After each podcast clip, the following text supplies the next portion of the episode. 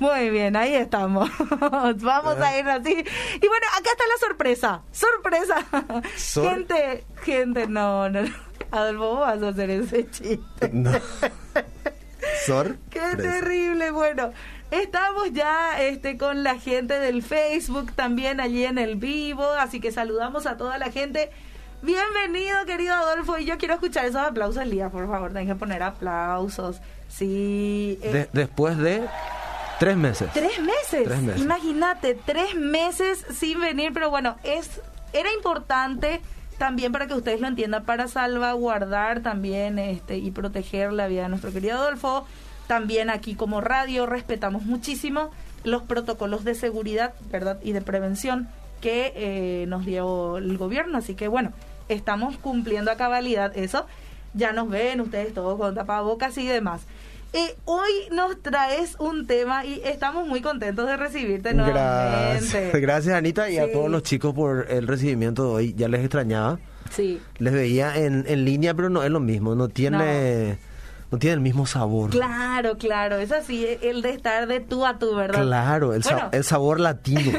el sabor latino, bueno. Y bueno, la gente ya estará conectándose al Facebook, entonces invitamos a que puedan unirse allí también. Hoy nos trae un tema súper, súper genial. Me encanta porque parece de, ¿De qué te película. estás riendo, Anita? De película parece, ¿verdad? Bueno, y sí, es, es una película. Bueno, pero ustedes lo van a saber.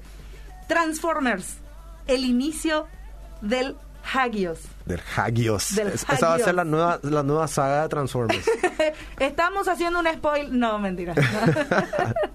No, me encantó. Una, eh, Elías, ¿puede ser un aplauso para las autoras intelectu- intelectuales del título? Ahí está, muy bien. Tengo un equipazo que el señor me, me presta y admiro su creatividad para los títulos. Bueno, allí con la querida Miriam, a quien le mandamos un saludo también. Exactamente. Este, cuando Adolfo nos comentó el tema, ¡boom!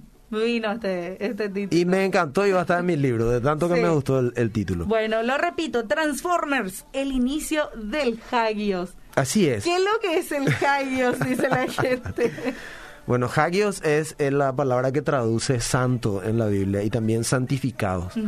Y hoy yo quiero hablar de, de la santificación. Parece muy espiritual el título, pero en realidad es muy espiritual. Sí. Entendido desde la parte práctica también. Claro. Eh, ¿De dónde nace este título? En esta semana estaba publicando algo en, en redes sociales y un amigo muy querido mío había eh, también publicado una frase y leí la frase y se me quedó esa frase toda la semana. Y la frase decía que la espiritualidad no es un destino al que llegamos, sino un camino que decidimos recorrer cada día de nuestra vida. Wow. Entonces me quedé pensando y dije, es cierto, porque la espiritualidad tiene que ver con un estilo de vida que una persona decide llevar adelante Sí. cada día. No es un destino final, no es decir, de acá a cuatro días yo soy espiritual, Sí. sino es decidir vivir de esa manera. Pero para eso hay un proceso y en ese proceso eh, de vivir de esa manera espiritualmente, eh, se produce la santificación. Nosotros somos santificados obviamente por el, el sacrificio de Jesucristo en la cruz, Claro. por nosotros, por su sangre derramada, Él nos hace santos delante de Dios, nos justifica. Sí. Estamos delante de Dios como si fuera que nunca pecamos y tenemos la posibilidad de vivir un estilo de vida santo. Sí. Pero el tra- eh, de- después de esa obra de Jesucristo, nosotros tenemos que tomar una decisión de vivir en esa santificación. Y es, si bien es cierto, Él nos santifica, nosotros tenemos que tomar la decisión de vivir en esa santificación diariamente. Mucha gente entiende la espiritualidad como algo muy místico y sin embargo la espiritualidad es algo muy práctico, por eso tiene que ver con las decisiones del día a día, no tienen Sí. que ver con terminologías, no tienen que ver con lugares específicos, sino tienen que ver con eh, cosas prácticas que uno aplica en la vida y que tiene que ver con los principios y los valores que él, en este caso, asume como suyos y los lleva adelante. ¿verdad? El conocimiento puen- puesto en práctica. El conocimiento puesto en práctica. Sí. Muy bien dicho. Sí. Y quiero eh, traducir algunas terminologías por ahí si a la gente le puede parecer raro a no- o rara a nuestra linda audiencia. Por ejemplo, espiritualidad dice que es el conocimiento, aceptación o cultivo de la esencia inmaterial de uno mismo. Ese significado me encanta Sí. porque hay una, una famosa frase que dice que eh, el mundo espiritual es más real que el mundo físico. Sí. Que aunque uno no lo pueda ver, eh, el mundo, nuestro mundo está regido por un mundo espiritual. Es el mundo espiritual el que domina el mundo físico, influencia el mundo físico. No lo podés ver, pero es el que mayor influencia tiene sobre todo lo que nosotros vemos. Claro. Eh, y una cosa que a mí me impresiona acá dice, es la esencia inmaterial de uno mismo. Hay un dicho que sé que conoces, porque para los que estudiamos teología alguna vez lo escuchamos, que dice que el hombre es espíritu, que tiene un alma y habita en un cuerpo. Sí. Pero el inicio del hombre, si bien es cierto, eh, nace del polvo de la tierra, o es formado del polvo de la tierra, en realidad la vida como si viene por el aliento, el hálito de vida de Sí. Dios. Ahí nace el hombre y la mujer, ¿verdad? Sí. Y es esa esencia espiritual es la que da inicio a nuestra vida. Por eso lo espiritual es el centro del ser humano. Sí. Eh, en el mundo actual, la gente cultiva más lo físico, eh, no afirma tanto el área emocional, por eso es muy emocional, Claro. eh, pero tiene una búsqueda inconsciente de lo espiritual. Sí. Y llama mucho la atención que el hombre siempre está buscando una experiencia espiritual a través de muchas cosas. Pero lo realmente espiritual que puede cambiar su vida es increíble que no lo busca. Mm. Y tiene que ver con la esencia de su mismo nacimiento, que es Dios mismo, el, el hálito de vida, aquello que te puede dar realmente hálito y, o mejor dicho, eh, sentido en esta vida. Sí. Entonces, por eso me encanta esa frase, la esencia inmaterial de uno mismo, lo espiritual, lo que rige nuestra vida. Sí. Espiritualidad es una palabra que deriva del griego y que está compuesta por la, dice la voz espíritus, que significa respiro, aliento, Aliento, sí. ¿verdad? La espiritualidad humana es definida como la conciencia de una parte de nosotros que no se manifiesta materialmente y que está ligada a algo superior a los seres vivos. Está ligado a la esencia, y en este caso, Dios. Espiritualidad es dirigir la vida y el desarrollo espiritual según las enseñanzas y normas de un Dios o profeta, según lo que dice el diccionario, obviamente. Claro. La espiritualidad cristiana, por ejemplo, tiene como base y fundamento las enseñanzas de Cristo y de sus discípulos. Y esto es muy importante. Quiere decir que si yo pretendo eh, vivir una vida espiritual eh, con, como, mejor dicho, hijo de Dios, eso se tiene que ver en mi andar cotidiano, en las normas y principios que yo practico en mi día a Claro, día. claro. Y esa es una dicotomía hoy en la iglesia. Sí. ¿verdad? Que vemos mucha gente que dice creer algo, pero que después en la práctica en el día a día no se ve. Entonces vemos que realmente no es una persona espiritual. Y no tiene que ver con las jergas, sino con lo que vive esa persona. Sí. ¿Qué más? La espiritualidad es un valor positivo y superior, ya que es una cualidad que determina en la mayoría de los casos un comportamiento coherente con los valores morales y éticos que la persona cree. Sí. Y hay un versículo eh, que a mí me gusta mucho, que está Anita en Mateo 7, 13 al 14. Se van a, se van a asustar cuando lean el versículo, le estoy avisando bien ya. Mateo 7, 13 al 14. Acá leo yo a Elías y a quienes sé que se van a asustar cuando escuchen estos versículos. A ver, que sé que lo poquito. conocen bien. Mateo 7, 13 al 14. Hablando de espiritualidad. A ver. Si tenés la versión de la NTV, Anita, genial. Bueno, creo que aquí se colgó un poquitito. Ani- Y si quieres te leo yo mientras recuperas eso, ¿sí? Sí. La NTV dice en Mateo 7, 13 al 14, solo puedes entrar en el reino de Dios a través de la puerta angosta. Ujú. ¿Quién es la puerta angosta, Anita? A ver. Y es Cristo. Cristo. Él se presentó como la puerta, Sí. ¿Verdad? Si vos querés vivir una vida espiritual delante de Dios, solamente podés acceder a esa vida espiritual bajo o, en este caso, pasando por Jesucristo. Sí. Él es el que va a dirigir esos valores éticos y morales que hablamos, esos principios que se tienen que ver luego en tu conducta para decir que vos vivís una, una espiritualidad según Dios. Sí. Después dice, la carretera al infierno es amplia. sí. Esta es la parte que no nos gusta leer de la Biblia. Sí. Y la puerta es ancha para los muchos que escogen ese camino. Después dice, sin embargo, la puerta de acceso a la vida es muy angosta. Segunda vez que está diciendo, Jesucristo se presentó como la- el camino, la verdad y la vida. Y el camino es difícil. Esto va para los cristianos. ¿Cómo es el camino de la vida cristiana? Es difícil, Sí. porque hay una sola dirección en la que vos podés vivir. Una sola manera en que puedes vivir, bajo los principios éticos y morales, los valores que enseña nuestro Señor Jesucristo. Sí. Si vos no querés vivir ese estilo de vida, la puerta es anchísima. Grande. Las opciones son ilimitadas, pero el fin es totalmente diferente. Ambos caminos son espirituales. Claro. ¿Lo quieras aceptar o no? Por eso uno tiene que definir qué espiritualidad vivir. Y este mundo presenta una gama de opciones espirituales, pero que no tienen que ver con los principios y valores que Dios diseñó para tu vida y para que tu vida funcione. Sí. Y termina diciendo, y el camino es difícil y son solo unos pocos los que alguna vez la encuentran. Y esos son los que viven una espiritualidad eh, como, conforme a lo que enseña, en este caso, la palabra del Señor. Sí. Ahora, otra palabra que quiero utilizar acá es la que mencionamos ya, santificación. Santificación viene del, del griego hagiasmos o hagiasmos, ¿verdad? Del verbo hagiaso, que es consagrar, santificar, separar. Equivalente a- al verbo en hebreo que, que también traduce santo, que es kadash, Sí. que significa, y este significado me encanta, porque kadash tiene dos significados que a mí me gustan mucho. Uno es brillo O brillar. Y el otro es apartar del uso común. Sí. Este significado me encanta porque cuando hablamos nosotros de, de entrar en un proceso de santificación, ya el sacrificio de Jesucristo en la cruz te aparta, Sí. te hace santo, Sí. te separa para. Sí. Pero acá agrega que es apartar del uso común. Nosotros vemos que en el mundo la, la gente en general vive de manera común, en el sentido de que todos se parecen. Y acá dice que el apartado para Dios se diferencia porque no vive ya para el uso común.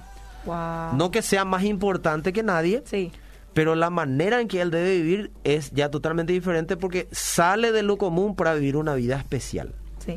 Y eso no es ser monje, no es ser pastor, no es ser Justo. obispo, porque a eso nosotros Sí. eh, nos, nos hicieron acostumbrar a pensar que eso es eh, eh, consagrado o apartado para. Sí. Y justo esa es la pregunta, Adolfo, que siempre la gente tiene. Sí. Eh, y creo que confunde o, o no sé, ¿verdad? Pero el apartado de Dios eh, tiene que apartarse del mundo, Sí. ¿verdad?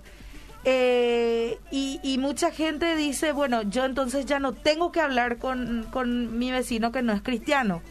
No tengo más que hablar este con eh, mi compañero de curso. No tengo más que tener ni siquiera contacto porque escuché también de personas que decían, no, pero vos sos del mundo. Sí. No, es el significado bíblico, porque Jesús mismo oró en Juan 17, que lo pueden tener de tarea ahí para leerlo. Sí, Él hace una oración, la famosa oración mortoria, antes de que Jesucristo eh, eh, sea arrestado y luego él marche ya finalmente hasta la cruz y entregando su vida por amor a nosotros. Él ora y dice, no te pido que les quites del mundo, porque justamente el mundo necesita de esta gente apartada para que Sí. enseñe este estilo de vida, Sí. con su propia vida, que vamos a ver más adelante. Pero sí dice, te pido que les guardes del mundo. ¿Por qué? Porque el mundo tiene principios y valores que no tienen nada que ver con aquello para lo cual vos fuiste apartado. Especialmente vos que decís que tenés a Jesucristo en tu corazón. sí. Y me gusta ese ejemplo porque la semana pasada me invitaron a hacer un live con Santiago del Estero en Argentina.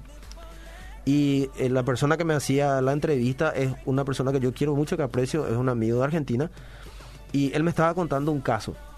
Y el caso era del hijo de un pastor que dice que cuando ellos estaban en reuniones familiares, el pastor a la hora de comer o compartir, él no comía con el resto de la familia que no conocía a- a- al Señor Jesús o que no era cristiana, entre comillas. Ah, ok. Sino él mandaba a preparar una mesa aparte para él comer en ese lugar porque él era santificado, Uy, él era separado para Dios, entonces no podía compartir con esa gente. No es lo que dice la Biblia. ya. Y por eso es que después la gente que no conoce de Dios, en vez de nosotros modelar algo, lo que causamos es Repudio. re- repudio. Sí. Porque es como que nos ponemos en una situación de yo soy mejor que vos. Yo estoy en un nivel más alto que vos. Y la espiritualidad no tiene que ver con eso, porque vivir espiritualmente es ser humilde. Ahí está. ¿verdad? Para vivir lo que Dios te dice. Y Dios te dice que tenés que amar a tu semejante. Wow. Y para amar a tu semejante tenés que ponerte a su nivel. Ah, yo por eso me pongo a nivel y salgo a hacer todo lo que ellos hacen. No, no, no. no. Ah. Eso es llevar de vuelta al otro extremo. Claro. Entonces, vemos que la santificación eh, es apartado, Para. en este caso, del uso común. Ahora sos apartado para una, una situación especial, un propósito especial. Ahí está. ¿Qué más? Dice, de acuerdo con el concepto teológico moderno, que es el actual nuestro, la palabra santificación se refiere al proceso del desarrollo del carácter. Y esto me encanta. Cuando la Biblia habla de santificación, habla de que Jesús quiere desarrollar su carácter en tu vida. Eh, Romanos 12.2 dice, eh, transfórmense por medio de la renovación de su entendimiento. Mm, sí. ¿verdad? El famoso metanoia, La un metanoia. estado de cambio permanente. Claro. Eso es el proceso de santificación, un estado de, de cambio permanente. Como empezábamos diciendo que la espiritualidad es, en realidad, un camino que decidimos recorrer cada día de nuestra vida. O sea, Sí. estamos en un caminar de transformación constante. Pero para eso, yo necesito practicar la palabra del Señor todos los días, así como el Señor a mí me lo enseña. Sí. A mí me gusta mucho que la gente, hay gente que enseña que Jesucristo vino a abolir la ley. Y la Biblia no dice eso. Jesucristo vino a vivir la ley con gracia. Claro. Nos enseñó a vivir la ley con gracia, sacarnos esos pesos que tenían en el Antiguo Testamento, disfrutar la gracia del Señor, la posibilidad de vivir su palabra, pero entendiendo que tenés gracia en ese proceso para ir corrigiendo lo que está La, correcto la verdadera esencia detrás de la, la ley. verdadera esencia Sí. detrás de la ley. Sí. Exactamente, me encanta esa definición que diste. Sí. Ahora, la palabra que acá vemos nosotros es carácter, desarrollo del carácter, proceso de desarrollo del carácter. Y carácter, yo encontré, por ejemplo, que eh, su origen de griego eh, significa el que graba. Ah, mira. El que El graba. que graba. Y es muy interesante porque en el mundo hay tres cosas que nosotros siempre escuchamos, tres palabras que son temperamento, eh, carácter y personalidad. Sí. Hay traducciones que dicen que el carácter y la personalidad, personalidad son una misma cosa. Sin embargo, si vos lo estudias, no, no condice tanto, Claro, ¿verdad? claro. Temperamento nosotros que tiene que ver con- tiene que ver más con lo afectivo, lo que vos recibís por herencia, Sí. eh, no sé, algo genético. ¿verdad? Eh, pero en el caso del carácter, no es que vos por genética tenés el carácter que tenés. Famoso. Tiene el carácter de su Sí, papá. No, no, no. Puede ser que tengas el temperamento parecido al de tu papá. Eso sí. viene por genética, ¿verdad? Pero el carácter se forma de todo lo que vos fuiste grabando en el transcurso del desarrollo de tu vida. Wow. Lo que te enseñaron desde niño, lo que aprendiste en, en esa etapa, lo que te enseñaron de adolescente, ya sea en tu casa, en el colegio, tu medio ambiente con tus amigos. Todas esas cosas van formando tu carácter. Sí. Por eso siempre se dice, el, el- el- el adolescente está todavía en un proceso de desarrollo del carácter. Dice, es más maleable, es moldeable todavía. Sí. Pero que a cierta edad, supuestamente ya desarrollaste todo el carácter. En realidad lo que hiciste es ya grabaste un montón de cosas que hoy rigen tu pensamiento. Sí. Son los patrones de conducta que rigen tu vida, porque tienen que ver con principios y valores que vos aprendiste a grabar. Sí. Y este mundo no- nos ensucia con muchos principios que no tienen que ver con lo que la vida necesita para que nuestra vida funcione.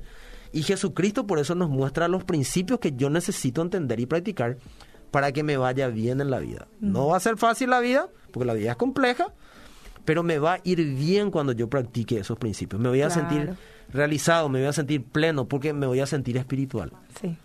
Entonces, eso es muy importante. Yo no sé, Anita, si tenés ahí saludos La o gente lo que sea. envían saludos. Hay muchísima gente conectada. Buenas noches, dice bendiciones, muy lindo programa. Eh, gracias Fátima, Nidian González, bendiciones, dice eh, Miriam Sánchez de Aquino también. Buenas noches, bendiciones, nos encanta este espacio. Saludos a Adolfo, dice Ah, Gustavo muchas- Pérez. Saludos a Eh, Gustavo. Griselda, me encanta. Y Gusta y Terei, ella. Saludos a Griselda. Me Gracias, alegra, nos alegra mucho. Bueno, y mira un poco, Anita y audiencia linda, el carácter cristiano se basa en nuestro concepto de Dios entonces. Ajá. Si yo quiero tener un carácter conforme a Cristo, tiene que ver con lo que yo aprendí de Él. Sí, Interesante que la Biblia dice que la fe viene por el oír.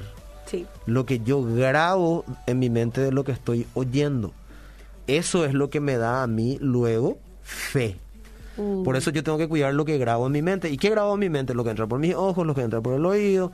Son cosas que yo grabo y que pasan a ser parte del concepto que yo tengo sobre las cosas. Sí. Si yo quiero tener un carácter cristiano, ese carácter tiene que tener su base sobre el concepto de mi conocimiento de Dios y llevar en la práctica ese conocimiento. ¿Cómo conozco a Dios? A través de su palabra, Claro. la Biblia. Y lo que representa, concepto de Dios y lo que Él representa. Que nos ha hablado a través de su palabra que sostenemos en una relación con Él. Y que deseamos modelar nuestra vida según lo que nos ha revelado en la Biblia. Eso está tremendo. Sí. El que dice que vive como espiritual, la consecuencia de esa vida espiritual es que quiere modelar a Cristo en su vida. Wow, sí. Porque su espiritualidad tiene que ver con esos principios y valores. El carácter cristiano nos exige que optemos con plena conciencia por dejarnos transformar por el Espíritu Santo. Wow, sí. O sea, yo conscientemente tengo que permitirle al Espíritu Santo que me transforme mientras yo practico su palabra. ¿Cuál es un gran problema hoy? Que la gente está muy preocupada de cambiar el exterior y se preocupa de cambiar hábitos externos. Claro. Pero lo que no entiende es que el cambio tiene que venir por dentro primero. Yo puedo hacer cambios externos, pero si yo no dejo que esa espiritualidad de Cristo se manifieste en mi interior y me transforme por dentro, es cuestión de tiempo para que yo vuelva a hacer exactamente lo mismo. Sí. Entonces, el, el lugar donde yo tengo que permitir que eso se desarrolle es en mi ser interior. Mm. A mí me impacta que la Biblia dice, Dios es espíritu, y los que le adoran, o sea, adora- adoración es un estilo de vida que tiene que ver con la espiritualidad. La santificación diaria a través del sacrificio de Jesucristo sobre nosotros y la oportunidad de vivir esa santidad. Entonces, Dios es espíritu y los que le adoran, los que viven ese estilo de vida de santificación, dice que en espíritu y en verdad es necesario que adoren, o sea, es necesario que vivan, pero fíjate que empieza por el espíritu Sí. tengo que cultivar mi ser interior para obtener resultados en el exterior, modelar a Cristo. Entonces, para terminar esa parte, ello implica entonces tomar una y otra vez, una y otra vez, ¿verdad? Necesitado, ¿verdad? Ahí está. El famoso, eh, ¿cómo es? Un día, un día a la vez. Un día a la vez. Ello Sí. implica una y otra vez tomar las decisiones morales acertadas, Mm. lo que nos enseña la Biblia, hasta que ese obrar sea como corresponde, de manera que agrada a Dios y nos resulte de lo más natural. Mm. O sea que finalmente yo tengo que llegar al punto donde practicar esos principios me tienen que ser natural. Claro, tiene que salir ahí a- a- a- al toque. Claro. Imagínate, y voy a, voy a dar un ejemplo eh, grotesco a lo mejor, pero que se aplica. Si yo como hombre anda por la calle y digo, no tengo que mirar pechos de mujeres, no tengo que mirar pechos de mujeres, porque Sí. no está bien, no está bien, no está bien, no está, no, no está bien, no hay una espiritualidad que a mí me salga natural. Claro. Probablemente es una decisión que yo no tomé todavía, Mm. que Sí. nunca ajusté todavía en mi vida. Sí. Entonces yo estoy entre dos pensamientos y eso causa que a mí no me salga de manera natural. Claro. Pero cuando yo lo practico diariamente, eso se vuelve natural. Sí. No es una cuestión que te fuerce, Ujú. ¿verdad? Por más que la tentación siempre va a estar allí. Claro. Jesús tenía mucho que decir acerca de la, la santificación y Juan 17 es un capítulo importante para eso. Eh, por ejemplo, en el versículo 16 dice, eh, el Señor ora y dice, no son del mundo. Mm. Vos como cristiano tenés que saber que vivís en el mundo, pero no sos del mundo. Por tanto, no podés vivir como vive todo el mundo si vos decís ser santificado. ¿Verdad? El hayu. Entonces, como, ta- como tampoco dice Jesús, yo soy del mundo, estando él en condición de hombre. Sí. Sí. Ni siquiera está hablando de su condición de Dios, sino en, en la humanidad. Él dice, yo no soy de este mundo tampoco. Mm. Y esto está antes de su petición que dice, santifícalos en tu verdad. Tu palabra es verdad. ¿Qué me santifica entonces a mí? Practicar la palabra día a día. La santificación es un estado de separación para Dios. Todos los creyentes entran en este estado cuando son nacidos de, de Dios. Y dice, por ejemplo, más por él, dice Juan 17 hablando de Jesucristo, más por él estáis vosotros, más por él estáis vosotros en Cristo Jesús, el cual, hablando de Dios Padre, más por él estáis en Cristo Jesús, por su voluntad, el cual nos ha sido hecho por Dios sabiduría, justificación, santificación y redención. Qué hermoso es que todo eso Jesucristo se hizo para nosotros. Sabiduría, porque Él ahora te da una cosmovisión diferente de cómo vivir la vida. Antes no sabía, ahora sabes cómo vivir, tenés los principios. Claro. Se hizo también justificación, te puso a cuentas con Dios Padre. Se hizo santificación porque hoy te da la oportunidad de vivir como santo. Sí. Que es la palabra que nos asusta. Híjole, sed santo como yo soy santo, Dios mío. ¿Cómo lo que eso es? Claro, es una decisión diaria de vivir conforme a la palabra y a través de la gracia que te da Jesucristo permitir al Espíritu Santo que te vaya transformando mientras los practicas con constancia. Y también es redención. Sí. Una palabra que a mí me encanta, Anita, porque redención tiene que ver con comprar lo que, el- volver a comprar lo que siempre fue tuyo. Y yo siempre doy este ejemplo.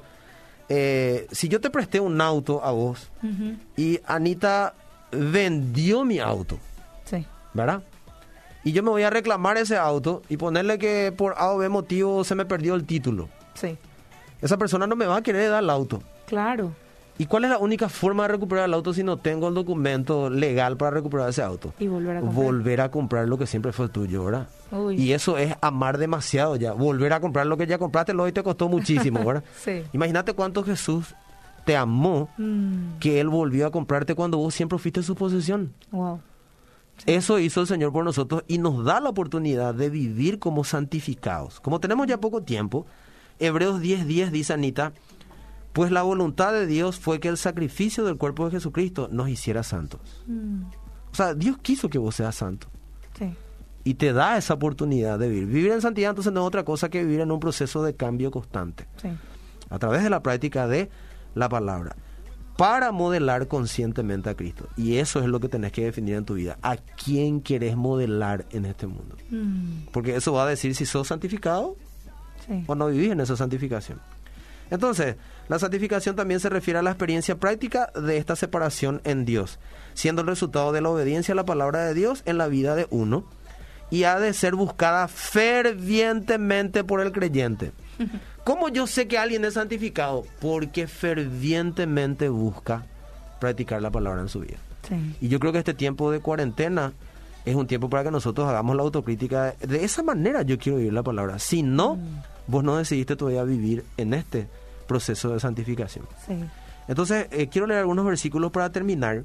Si me puedes ayudar. ¿Tenés, Janita? Sí. Pero tenés una versión nomás, ¿verdad? Tengo. Bueno, acá ya tengo varias. Ok. Sí. Bueno, primera de Pedro 1, 13 al 15. A ver, ¿en qué versión? NTV, NTV. NTV, entonces aquí y buscamos, Primera de Pedro 1, 13 al 15. ¿Qué dice? a ver qué dice Primera de Pedro. Vamos a buscarla. Está, está un poco lento aquí mi, no, no sé por qué cambió. Uno, a ver.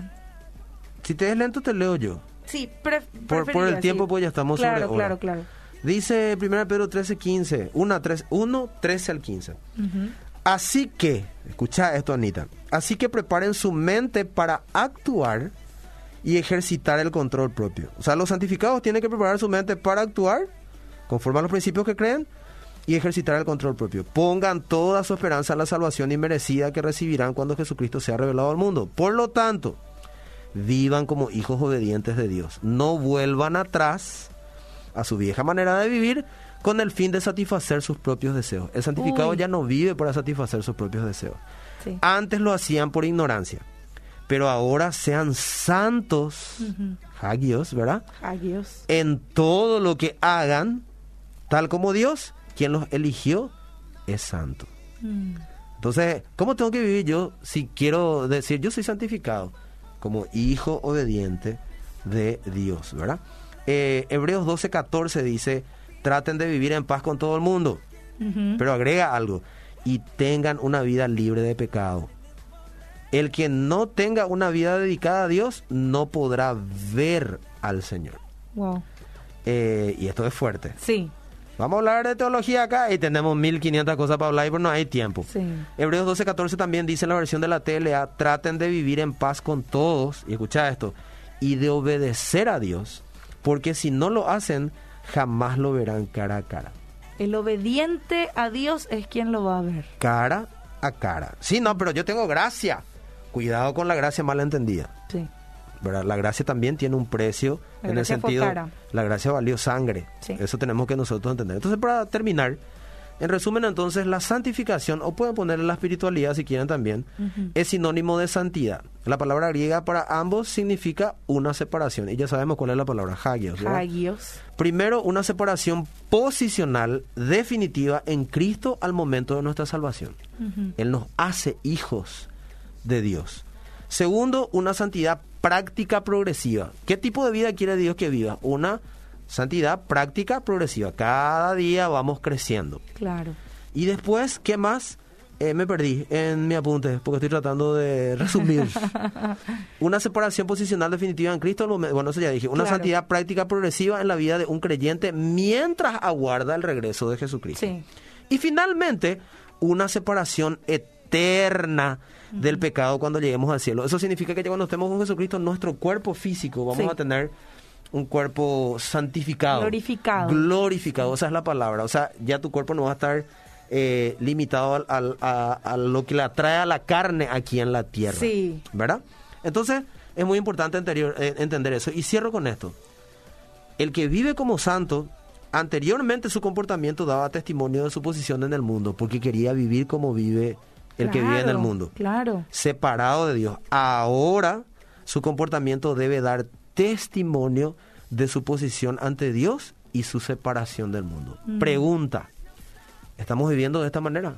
Uy. Nuestra vida da testimonio, en este caso, de nuestra separación del uso común Mm. como verdaderos hijos de Dios, porque el mismo que te santificó es el mismo que te llamó con un propósito también. Entonces, para pensar, Sí. O la gente te está viendo como cualquier otra persona. exactamente, te ve como común, O sos diferente. porque el santificado no puede vivir como común. Sí. Entonces, eh, deja que realmente sea el inicio del hagios en tu vida, un Sí. estado de cambio permanente. Muy bien. Transformate. No somos transformers, pero sí nos transformamos al Hagios de Dios. Así mismo, Muy bien. Muchísimas gracias, Adolfo. por favor. Nos reencontramos el próximo viernes en Generación de